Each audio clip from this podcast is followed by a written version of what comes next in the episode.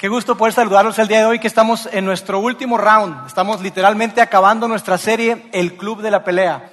Y si tú has estado con nosotros durante los últimos domingos, estarás de acuerdo conmigo en que esta serie ha sido definitivamente muy emotiva y ha sido desafiante también. Porque esta serie nos ha recordado a ti y a mí que las relaciones familiares son frágiles, mucho más frágiles de lo que tú y yo nos imaginamos. Y nos ha recordado que a pesar de que estas relaciones eh, son frágiles, donde hay, hay problemas, hay decepción, hay dolor, hay incluso separación, son relaciones por las que vale la pena luchar. Y entonces la invitación para ti, para mí a lo largo de esta serie, ha sido que, que, que nos unamos al club de la pelea, que nos pongamos los guantes, que nos subamos al ring y que demos todo lo que esté de nuestra parte por luchar por esa relación con tu esposo, con tu esposa, con tu hijo, con tu papá o con tu mamá, vale, vale mucho la pena. Que tú y yo podamos dar pasos hacia esa relación, a pesar de que va a haber dolor, a pesar de que quizá incluso no vas a, tener el desenlace que tú esperas, a pesar de que, de que incluso puedes experimentar el rechazo. Vale la pena que tú y yo luchemos. Y es lo que hemos estado viendo a lo largo de esta serie. Esa ha sido la idea principal de esta serie. Y arrancamos, eh, los primeros tres domingos, arrancamos, primero eh, Alejandro nos compartió su historia, historia como la de Alejandro, como la de Juan, historias muy poderosas, historias de personas que simplemente hicieron eso, se unieron al club de la pelea. Y la primera semana Alejandro nos compartía su historia y nos hablaba acerca de, de poder experimentar paz, algo que todos nosotros estamos anhelando, algo que todos nosotros buscamos, poder experimentar paz, paz con los demás, pero paz también contigo. Y decía que la única manera en que tú y yo podemos experimentar paz es cuando hacemos todo lo que esté de nuestra parte. Que demos todo lo que esté de nuestra parte. Es la única manera en que tú y yo podremos experimentar paz. Después, eh, Juan nos compartía su historia, también una historia muy poderosa, donde él nos hablaba acerca de esta idea de poder dejar el orgullo a un lado. Porque el orgullo es algo difícil de remover, es algo difícil de dejar, pero es el principal obstáculo. Y él decía, sabes que tú puedes dejar el orgullo a un lado y, estar entonces en capacidad de perdonar. Y una vez que estás así, entonces tú puedes reconectarte. Y después Roberto la semana pasada nos hablaba acerca de, de este deseo que todos tenemos, tú y yo, absolutamente todos tenemos ese deseo, un deseo que nunca se va a pagar de estar conectados cuando se trata de nuestra familia. Y él decía, mira, vale la pena que tú luches, incluso cuando, cuando parece ser que la batalla está perdida. Y él utilizaba una historia de la Biblia, una historia muy poderosa de David y Absalón, y utilizaba también su propia historia, la historia de él con su papá, de Roberto con su papá, para, para desafiarnos y para decirnos, hey, vale la pena que tú luches por incluso no solamente por ti, sino por las generaciones que vienen detrás de ti. Y entonces Él nos desafiaba a que demos el primer paso, a que, a que tomemos el teléfono y que hagamos la llamada, a que escribamos ese mensaje o ese correo y que tú y yo estemos dispuestos a caminar rumbo a la reconexión. Eso fue lo que hemos estado hablando en las semanas anteriores. Por eso yo te quiero recomendar que si tú no has escuchado los demás mensajes, que tú lo puedas hacer en nuestro canal de podcast, que es totalmente gratis, o que tú puedas conseguir los CDs que están acá afuera en el lobby para que tú los escuches, que puedas reflexionar sobre ellos e incluso que puedas ser una herramienta que tú también puedas regalar a amigos, familiares, etc. Ahora déjame decirte lo que vamos a hacer hoy. Hoy va a ser un poquito diferente a las demás semanas y, lo que quiero hacer es que veamos juntos que podamos eh, ver el fundamento o la base para toda esta serie. ¿Cuál es ese fundamento? ¿De dónde estamos extrayendo todos estos principios? ¿Y por qué tú me invitas y me desafías a que me una al club de la pelea y que luche por la relación? ¿Por qué? Vamos a ver eso. Vamos a, poner esa, base o ese fundamento y luego quiero compartir contigo de una manera práctica y sencilla tres cosas, porque el fundamento nos va a ayudar a tener claro cuál es la meta del club de la pelea ¿Cuál es esa meta del Club de la Pelea? Después quiero compartir contigo una estrategia muy sencilla, eh, la estrategia del Club de la Pelea y por último un lema, un lema que nos va a ayudar a ti y a mí en todo este proceso de reconectarnos. Entonces, eh, quiero compartir contigo un texto que está en la Biblia, pero para poder introducirnos ahí, primero quiero darte un poquito de contexto acerca de lo que está sucediendo. Eh, este, este, pasaje se encuentra en una carta que escribió un hombre llamado Pablo, mejor conocido como el apóstol San Pablo, eh, un hombre que, lo que hizo fue que empezó a fundar un montón de iglesias en, Asia, por ahí, empezó a, a, fundar pequeñas asambleas o grupos de personas, seguidores de Jesús. Y entonces él lo que hacía es que les escribía cartas, les escribía cartas para, para poder estar eh, en contacto con ellos y para poder animarles, para poder exhortarles, para poder incluso desafiarles y que ellos pudieran crecer en su fe. Entonces esta carta, la que vamos a estar viendo hoy, fue escrita en el siglo I por Pablo a, un grupo de personas de una ciudad llamada Corinto, eh, hoy Grecia. Incluso tú puedes ir hoy a Grecia y esa ciudad todavía existe, la ciudad de, Corintios. Entonces vamos a estar viendo eso y, quiero contarte que, en medio de, de, toda esa carta donde Pablo le está hablando a, esas, a ese grupo de personas del increíble amor de Dios, y está diciendo, mira, Dios nos amó tanto que mandó a su Hijo por ti y por mí. Y está hablando acerca de ese amor de Dios tan, pero tan increíble. En medio de, de esa discusión o de esa carta, Pablo introduce una palabra. Una palabra que se convierte en el corazón de esta serie de mensajes, el Club de la Pelea. Y yo quiero que, que juntos la veamos.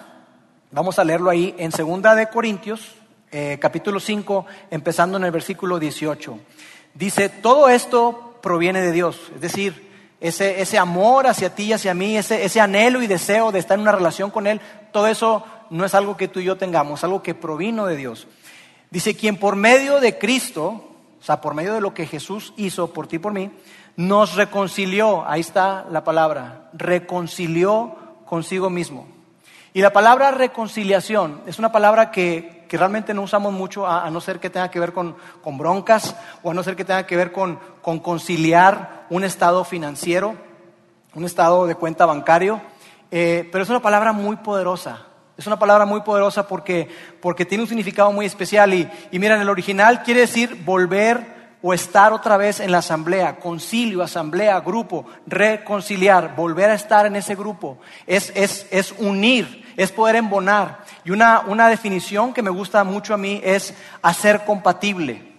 Es hacer compatible dos cosas que son incompatibles, poderlas tomar y, y, modificar alguna de ellas de tal manera que embone nuevamente. Una manera en la que tú y yo podemos entender esto claramente es a través de una llave.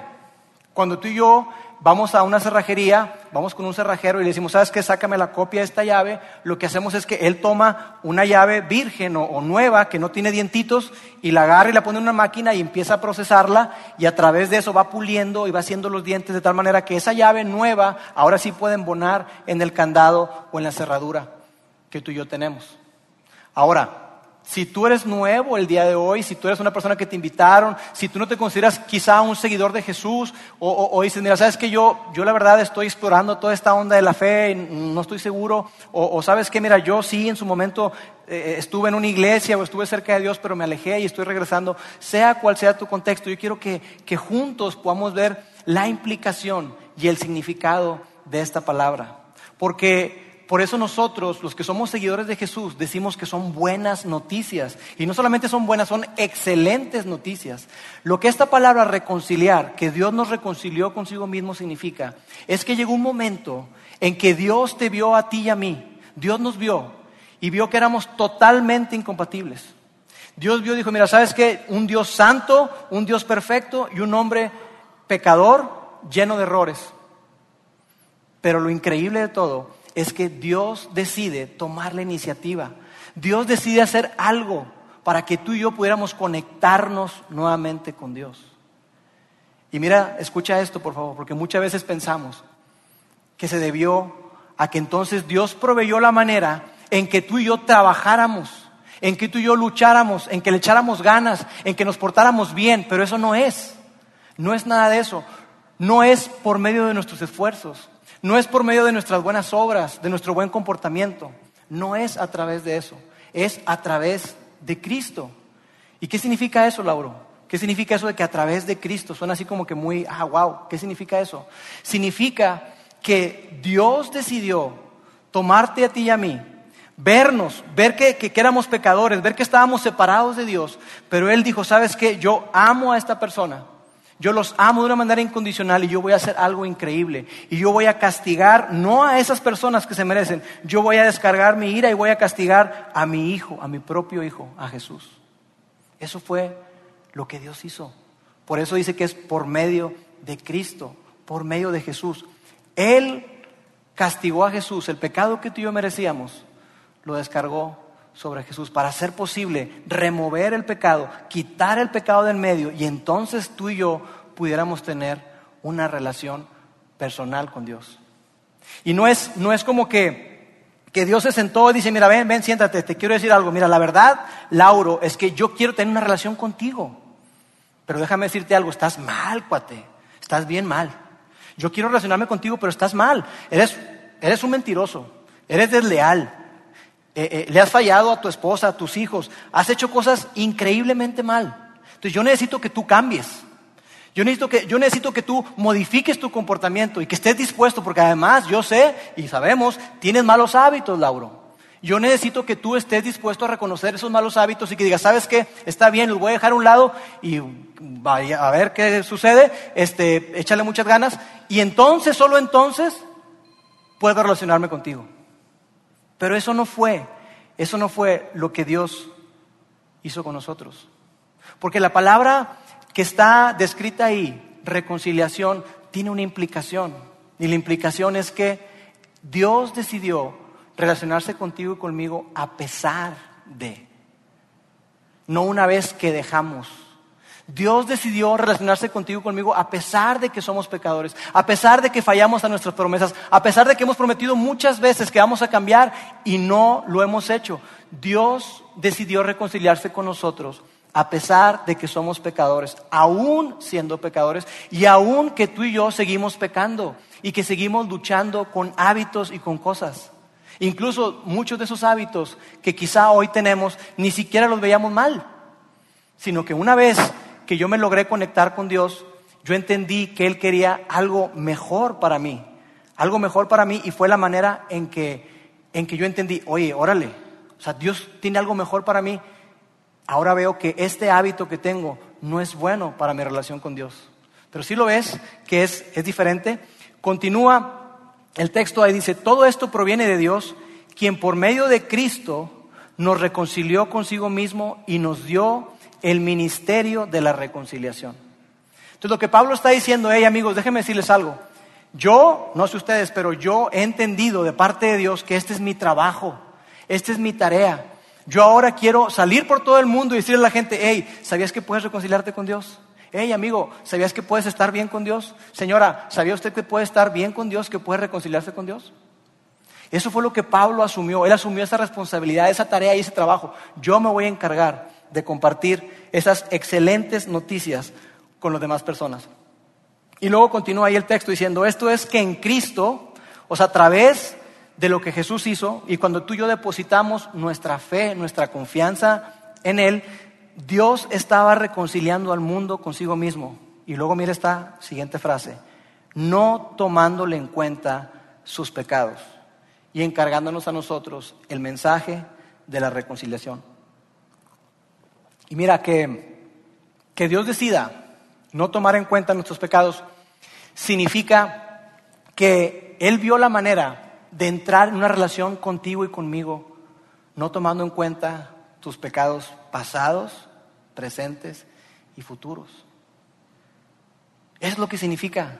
Qué increíble que Él decida, o sea, Él decidió ver la manera de conectarse contigo y conmigo, no diciendo, mira, ok, pero primero voy a hacer que, que, dejes de pecar y entonces, no, no, no tomó en cuenta tus pecados, pasados, presentes y futuros, aún sabiendo que nosotros fallamos, Él decidió conectarse con nosotros. ¡Wow! Eso es increíble. Es increíble porque nosotros no lo vemos así. Y no es como que Dios dijera, mira, ¿sabes qué vamos a, vamos a hacer? Ahí te va el ABC. El ABC es así, tú cambia, comienza a buscar a Dios y entonces lo vas a conocer. Esfuérzate, échale ganas y vas a llegar a conocer a Dios. No, sino más bien, hey, ven, conéctate conmigo, relacionate conmigo y ¿sabes qué va a pasar como consecuencia? Que tú vas a empezar a cambiar. Tú vas a empezar a cambiar y, tu vida va a empezar a, empezar a ser transformada. Pero si lo ves, es totalmente lo contrario. Es relacionate y vas a cambiar. No cambia y te vas a poder relacionar. Es totalmente lo contrario. Y después dice que, que, ese mensaje, ese increíble mensaje tuyo somos portadores. Tenemos el privilegio enorme de poder compartirle a otros que pueden saber que están en buena relación con Dios. Si tan solo deciden aceptar ese regalo, ese regalo de Dios, que Dios ya ha hecho absolutamente todo para poder conectarnos con Él. Pero tú y yo tenemos un problema. Tú y yo tenemos un problema serio. Y es que tenemos a ese familiar, tenemos esa pareja, tenemos a ese hermano, tenemos a ese papá o esa mamá, con la cual oh, nos cuesta, nos cuesta mucho. Y entonces tú y yo lo que hacemos es que decimos una cosa, pero actuamos otra. Y entonces llegamos con, nuestros papás o con, o con, tu hermano, lo que sea, oye, carnal, ¿qué crees? Te tengo una excelente noticia. Ah, sí, ¿cuál? ¿Sabías que puedes estar bien con Dios? Ah, órale, de verdad. Sí, Dios ya hizo todo. ¿Sabías que puedes estar bien con Dios y puedes tener una relación personal con Él? Ah, sí. No, sí. Bueno, bueno, pero conmigo no, ¿eh? Conmigo, no pienses que conmigo, porque tú eres medio, tú tienes issues, vato. Tienes ondas raras. Entonces, mientras tú no trabajes en esas, en esas cosas que tienes, no. Oye, ¿sabías que Dios removió todo obstáculo para que tú puedas conectarte con Él? Qué chido, ¿no? Pero conmigo no. Porque tú y yo tenemos asuntos que resolver. Mientras no resolvamos esos asuntos, tú y yo no podemos relacionarnos. Tú y yo no podemos estar bien. Entonces, fíjate que no lo decimos así, pero con nuestro comportamiento, ese es el mensaje que estamos enviando.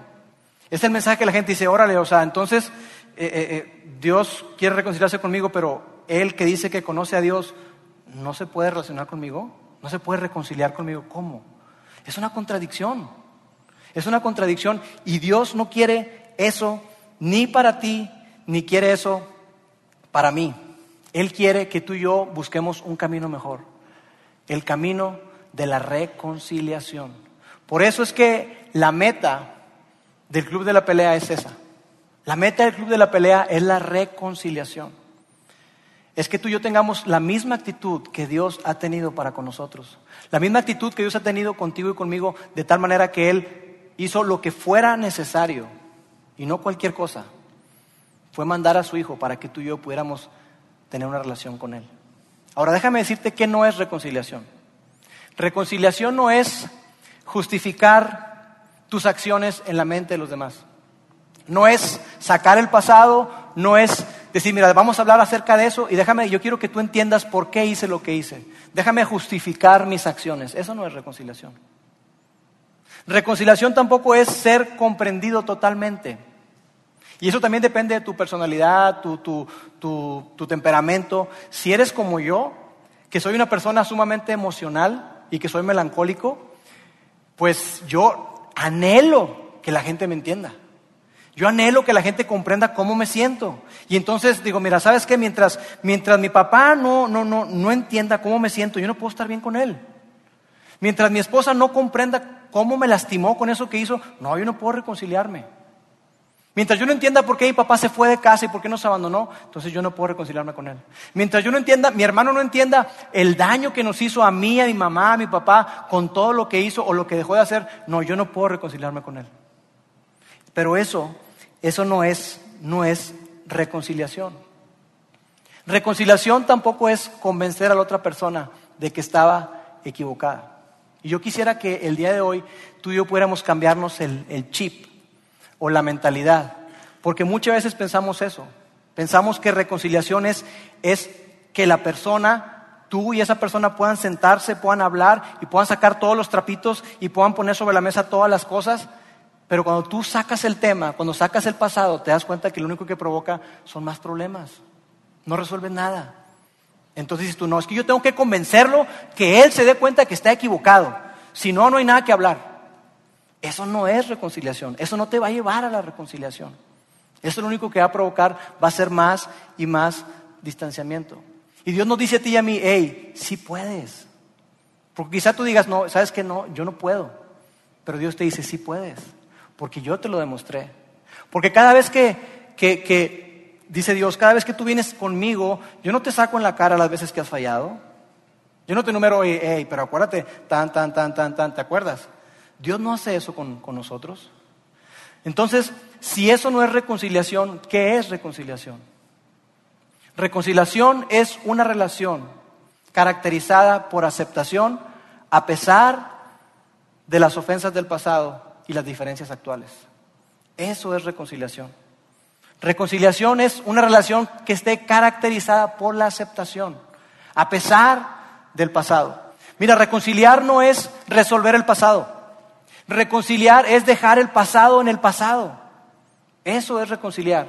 Reconciliar es reconocer que, que, quizá hay cosas en las, que, en las que no pensamos igual, pero que a pesar de eso tomamos la decisión de seguir caminando en la relación. No es que ahora todos entendemos y decimos, ah, mira, ahora sí ya, ya que lo hablamos y todo, ahora todos vemos el divorcio de la misma manera. Ahora entendemos todo por lo que atravesó papá y mamá. Ah, no, ahora sí ya entiendo. Eso no es reconciliación. Es poder dejar el pasado en el pasado. Es poder reconocer que hay diferencias actualmente. Que quizá haya heridas que dolieron en el pasado y que quizás sigan doliendo. Pero poder avanzar, poder avanzar a pesar de eso. Ahora, tú me hablas eh, o me escuchas a mí hablando de aceptación y, puede ser que tengas preguntas, y las preguntas son válidas. Incluso hay preguntas donde tú puedes objetar o puedes decir. Ok, esto está bien, tú me hablas de aceptación y todo, que eso es reconciliación, una relación caracterizada por aceptación, pero espérame tantito, espérame tantito. Si tú me dices eso, la objeción es esta, ¿no se va a malinterpretar? ¿No se puede interpretar como que, como que yo estoy condonando o como que yo estoy a favor de lo que ellos están haciendo? ¿Que estoy permitiendo lo que ellos hacen o dejaron de hacer? ¿Qué tal que si se ve como que yo estoy de acuerdo con ellos? Y esa es una pregunta muy válida. Es una pregunta válida porque, porque sí, dices tú, y sabes que, mira, me estás diciendo que los acepte, tengo meses, quizá años, echándoles en la cara lo que me hicieron, lo decepcionado que estoy de, de él o de ella, y ahora me dices que nada más así. ¿Cómo? No, no, no, no corro el riesgo de que, de que piensen que, que estoy a favor de eso. Y la respuesta es sí. Sí corres ese riesgo.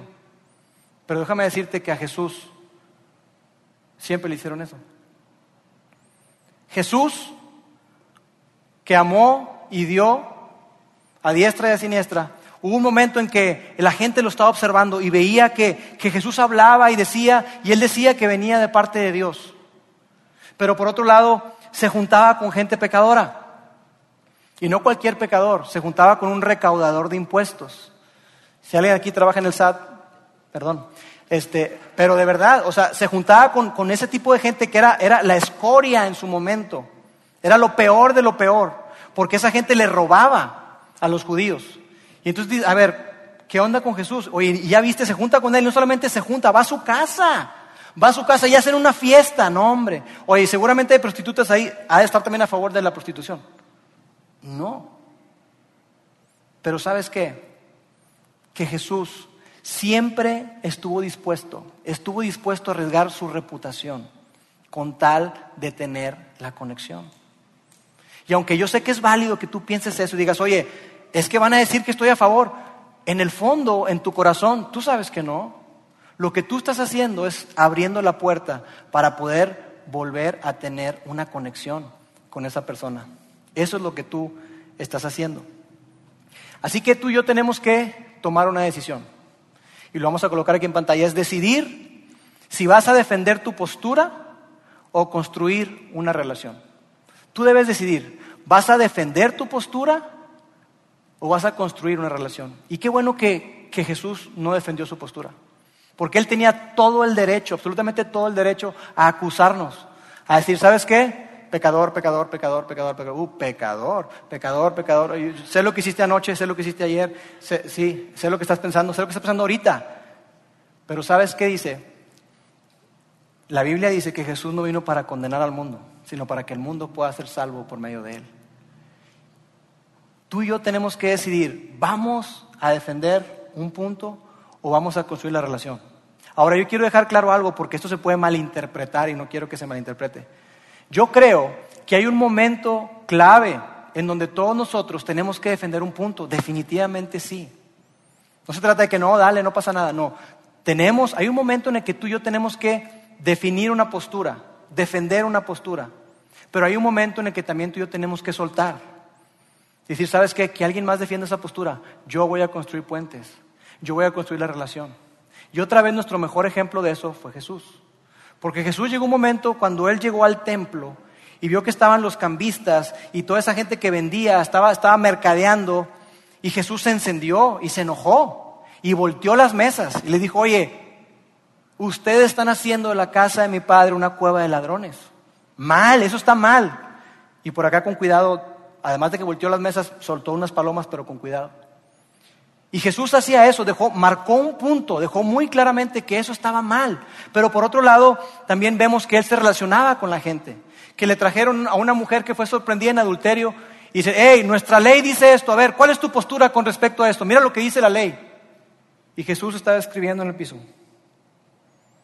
Y dijo, el que esté libre de pecado, que aviente la primera piedra. Y todos se fueron. Jesús se relacionó con una mujer samaritana. Una mujer que había tenido cinco esposos y con el que estaba no era su esposo. No era, ni siquiera era pensable que un hombre y una mujer se hablaran, menos siendo ella samaritana. Pero Jesús lo que hizo fue tender puentes, relaciones, construir relaciones. Tú tienes que decidir si tú quieres defender tu postura o tú quieres construir una relación. Y yo creo, cuando se trata de nuestra familia, no se pueden tener las dos. Tú tienes que decidir defender un punto o construir la relación.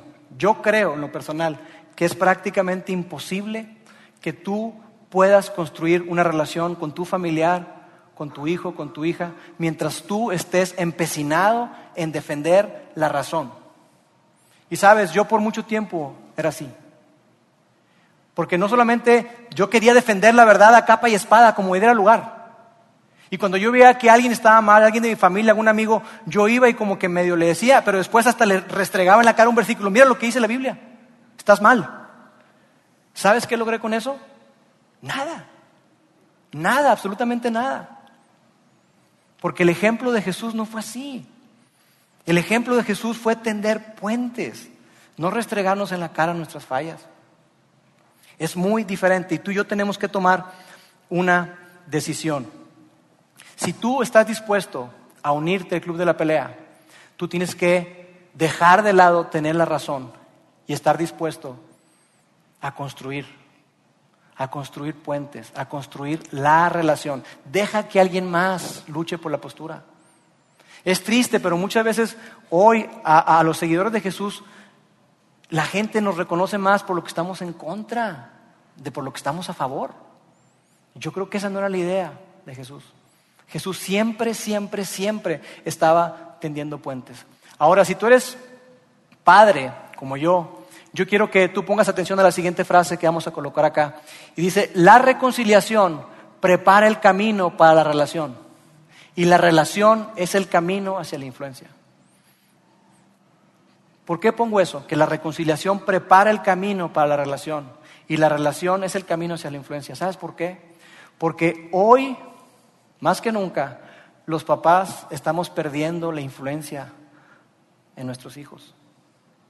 Porque muchas veces nos hemos debatido tanto con, tanta tecnología, con tantas cosas. Hoy nuestros hijos, yo siento como que son más listos que nunca. Saben demasiado y les preguntan esto, esto, esto. Y si no saben, lo investigan, lo googlean. Ah, es por esto y esto y esto. Y todos saben.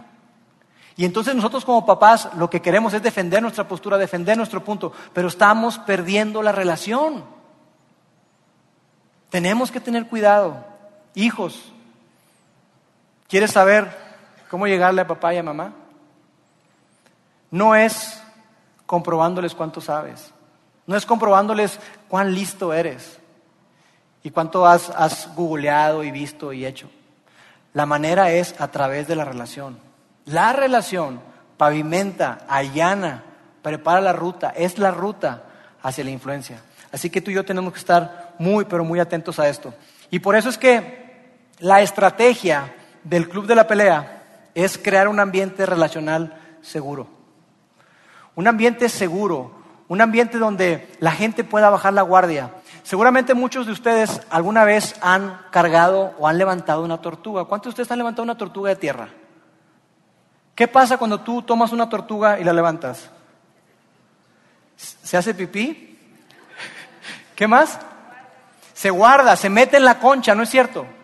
Cuando tú levantas una tortuga, la tortuga se, se mete a su concha. Y yo recuerdo que mis papás tienen todavía una tortuga de tierra ya, no sé cuántos años tendrá, yo creo que 20 años o quizá más. Pero me acuerdo cuando mis hijos estaban chiquitos, ellos íbamos a casa de mis papás y, este, ellos levantaban la tortuga y querían que saliera. ¿Por qué no sale, papi? Y ahí están ahí. No, espérate, no le muevas, te, vas, vas, te va a morder. Pero y ahí estaban. Ellos comprobaron algo que tú y yo hemos visto. Y es que forzar y presionar no funciona. Forzar y presionar no funciona ni con las tortugas ni con las personas. Y entonces tú llegas y dices, oye, ¿sabes qué? Oye, ya le hablé como cinco, seis, siete veces, no me contesta. Y yo quiero hablar con él, pero no me contesta. Ya le mandé mensajes de WhatsApp, pero me deja en visto el gacho. Ahí están las palomitas y no, no, no, ¿qué onda? Es más, le mandé también unos libros ahí para que, que acerca del perdón y que, y que saber perdonar y todo, para luego juntarnos y no, no, no, no pasa nada, no sé qué está pasando. Pues claro, no va a pasar nada, porque lo estás presionando, presionando, presionando. Ven, vamos a hablar, vamos a hablar, vamos a hablar. Eso no funciona. Yo recuerdo cuando estaba recién casado, eh, mi papá nos enseñó siempre a arreglar las cosas, siempre. Platicar, platicar, platicar, platicar. Y yo cuando estaba recién casado, recuerdo que eh, mi tendencia era esa. Entonces yo llegaba con Mónica, mi esposa, y, yo quería, este, a ver qué onda. Y ella me decía algo y pum, la argumentaba, y pum, otro y otro. Y yo, quería, ver, a ver, a ver, dime, dime, dime, dime. Y ella lo que hacía, que hacía como la tortuguita, se metía en la concha. Y yo más me frustraba porque yo quería que saliera y me dijera no lograba absolutamente nada. Porque forzar y presionar no te va a llevar absolutamente a nada. Absolutamente a nada. Entonces tú tienes que cambiar tu estrategia y por eso la mejor estrategia creo yo que es esa. Que tú y yo podamos crear un ambiente relacional seguro. Porque lo que tenemos que preguntarnos es qué o cómo se ve un ambiente seguro para ellos, no para ti, Tú te sientes súper cómodo aquí y qué padre. No, no, pero él, ella se siente cómoda, se siente seguro. ¿Sabes por qué? Porque cuando tú y yo nos sentimos seguros, somos vulnerables. Y cuando somos vulnerables es cuando tú y yo podemos reconocer, asumir responsabilidad, construir confianza. Es solamente cuando tú y yo podemos eh, eh, avanzar, si tú y yo construimos un ambiente seguro. Eso se logra a través de la vulnerabilidad. Los ambientes seguros, eh, lo menciono nada más así, los ambientes seguros se crean con humildad y aceptación. Por eso el lema del club de la pelea es que la mejor defensa es no defenderse.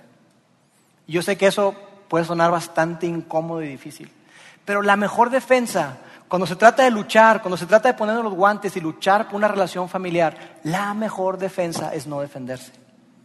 Es no defenderse. Porque cuando tú haces eso, la persona más se retrae y más se pone a la defensiva.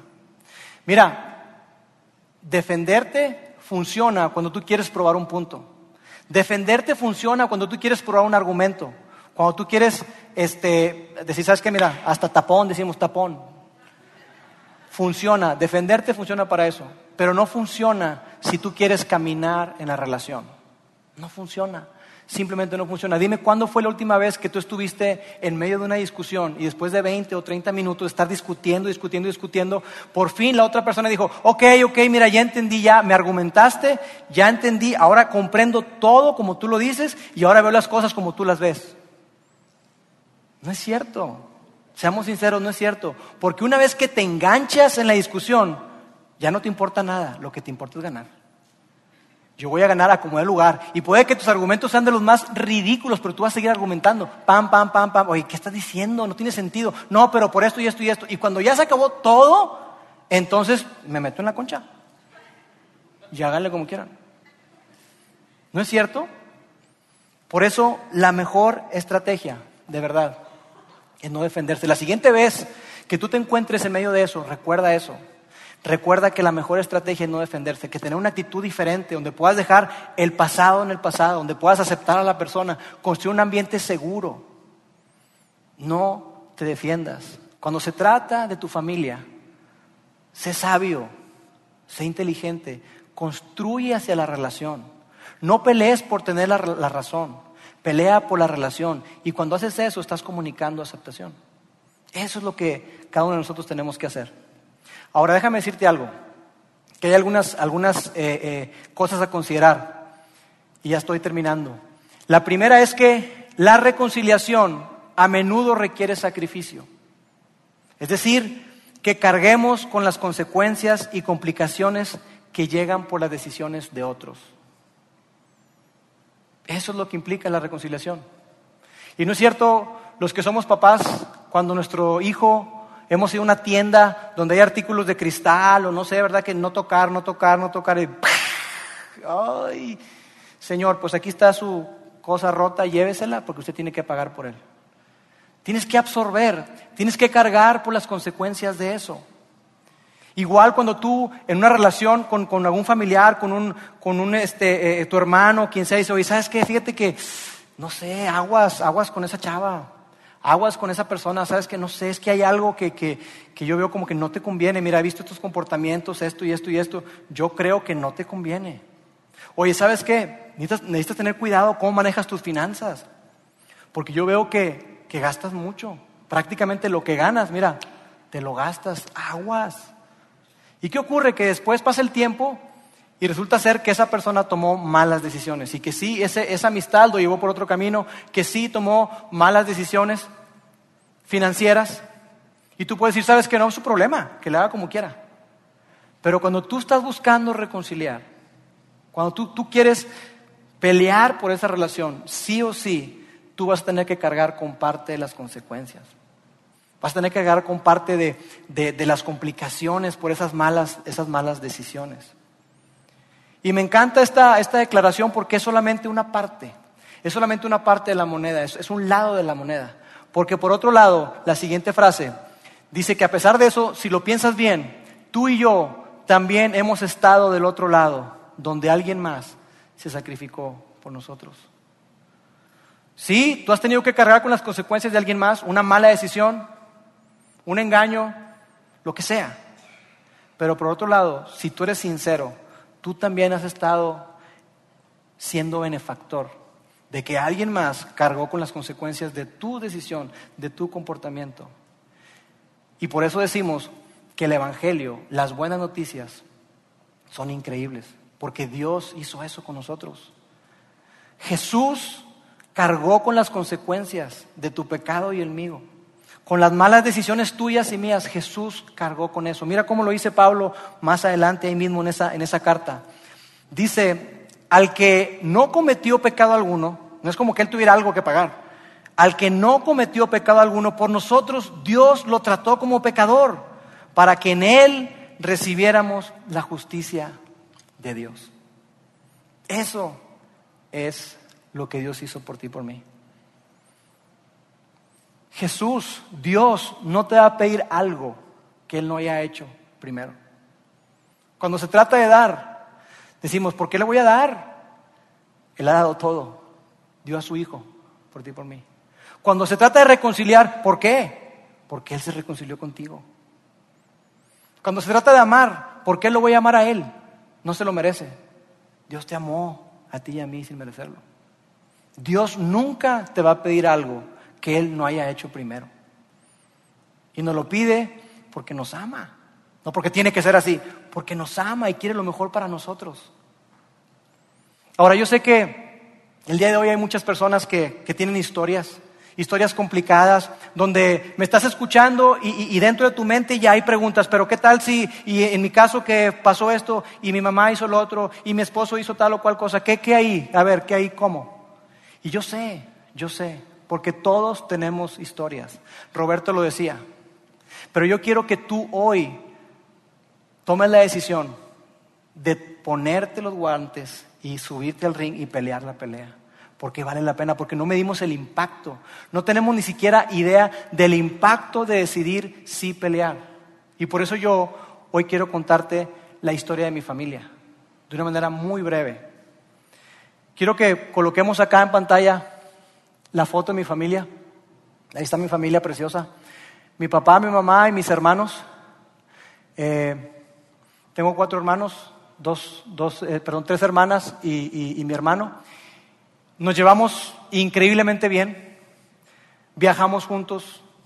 Nos amamos, mi papá nos inculcó, mi papá y mi mamá nos inculcaron mucho amor unos por nosotros, que nos frecuentáramos todos los domingos, un domingo sí y uno no, estamos comiendo y estamos conviviendo, porque nos procuramos, porque, porque, porque nos amamos. Y tenemos una familia súper increíble. Pero lo que quizá tú no sepas es que esa familia, como todas, hubo un momento de quebranto, un momento de rompimiento, un momento donde a pesar de que, de que yo siempre vi a mis papás amándose, siempre vi a mi papá siendo cariñoso y siempre fue súper cariñoso conmigo y con mis hermanos, a pesar de que, de que es un hombre a quien yo admiro y respeto y a mi mamá también, hubo algo que pasó en su relación. Y mi papá se vio envuelto en una relación fuera de matrimonio. Y como consecuencia de esa relación, nació ese pelado guapo que está ahí arriba de mi papá, que se llama Yair. Él es mi medio hermano. Y yo no lo considero mi medio hermano, es mi hermano. Y yo lo amo con todo mi corazón. Y yo quiero que entiendas que para mí, en lo personal, fue muy difícil. Para mis hermanos fue muy difícil. Yo no puedo imaginar lo que fue para mi mamá. Muy, pero muy difícil. Pero quiero decirte algo mis papás decidieron pelear. Mis papás decidieron unirse al club de la pelea, subirse al ring y pelear por su relación. A pesar de que quizá alguien lo ve desde fuera y dice, no, eso está mal, está perdido, no hay nada que hacer. Dios recogió los pedazos del matrimonio de mis padres para hacer algo increíble. Y yo quiero decirte algo que te decía que no medimos el impacto de nuestras decisiones. No medimos el impacto de decidir si pelear la pelea. No medimos el impacto. Si mis papás no hubieran creado un ambiente seguro que construyeron por años, por años, todos los días platicábamos y ellos durante años y años y años, cerca de 15 años, estuvieron construyendo un ambiente seguro para mí y mis hermanos, para cuando llegara el momento de decirnos lo que había ocurrido, que yo tenía un medio hermano. Ellos prepararon el terreno y fue posible que nosotros lo aceptáramos. ¿Fue fácil? Por supuesto que no, no fue fácil. Pero ellos nos enseñaron, nos conectaron con Dios y nos enseñaron de un Dios de amor, de un Dios que perdona, de un Dios de segundas oportunidades. Así que yo dije, ¿por qué no le voy a dar una oportunidad a mi papá? ¿Por qué no le voy a dar una oportunidad a mi hermano? Y yo y mi familia, mis hermanos, decidimos pelear, como mis padres habían hecho muchos años atrás. Y gracias a que ellos pelearon, como corona de todo eso, está esa niña que está ahí, esa señorita que está ahí, que es Laila, que canta hoy aquí. Ella canta casi todos los domingos acá. Si mis padres no hubieran peleado, escúcheme bien, si mis padres no hubieran peleado, Laila no existiría. Si mis padres no hubieran peleado por la relación, e incluso de incluir a mi hermano, que viajemos juntos, que hagamos vida juntos. Hoy mi hermano no estaría pensando en plantar una iglesia en la Ciudad de México. Todo eso es posible por el poder del perdón.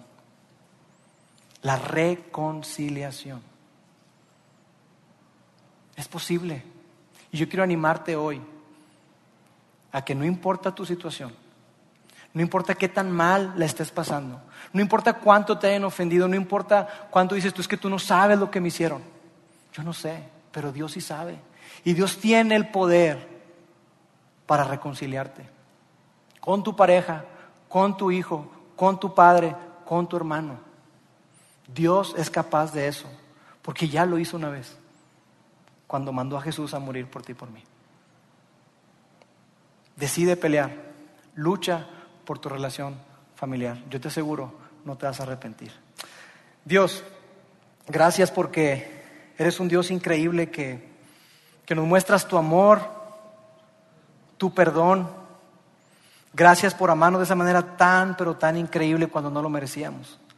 Gracias Señor porque a través de todas estas semanas tú nos has desafiado y nos has invitado a que nos pongamos los guantes, que peleemos, así como tú peleaste por nosotros. Padre, ayúdanos a no solamente saberlo, porque es muy padre saberlo, pero es otra cosa hacerlo. Danos el valor, danos la fuerza para poder dar ese primer paso. Y no esperar que la otra persona venga a nosotros, incluso nosotros dar ese primer paso, porque eso fue lo que tú hiciste. Tú diste el primer paso y tú nos has dado ejemplo. Te amamos, en nombre de Jesús. Amén.